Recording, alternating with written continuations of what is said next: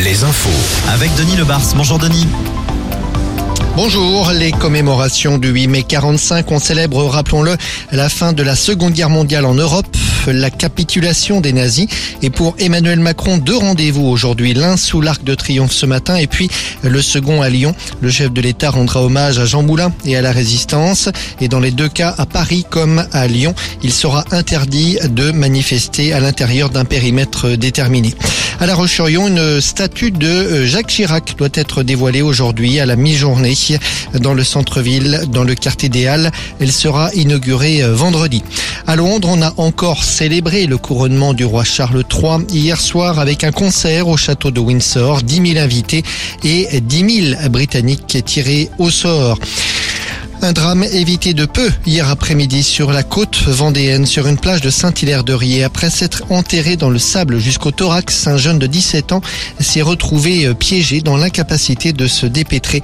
Ceux qui l'accompagnaient n'ont rien pu faire non plus. Il a fallu faire appel aux pompiers qui l'ont dégagé in extremis. La marée montait et menaçait de le noyer.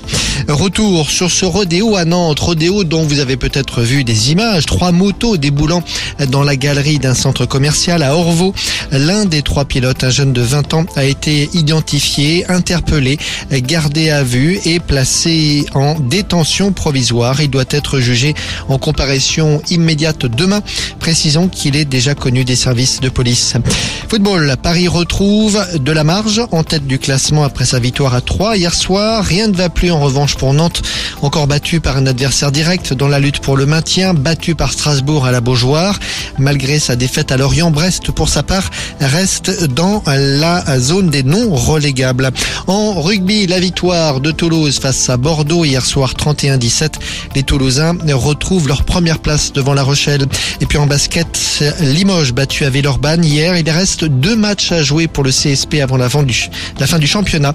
Et pour s'assurer le maintien, Limoges doit absolument remporter l'un de ces deux matchs. Ce sera peut-être dès mercredi à Beaublanc contre Roanne. Voilà pour l'info. Très bonne journée.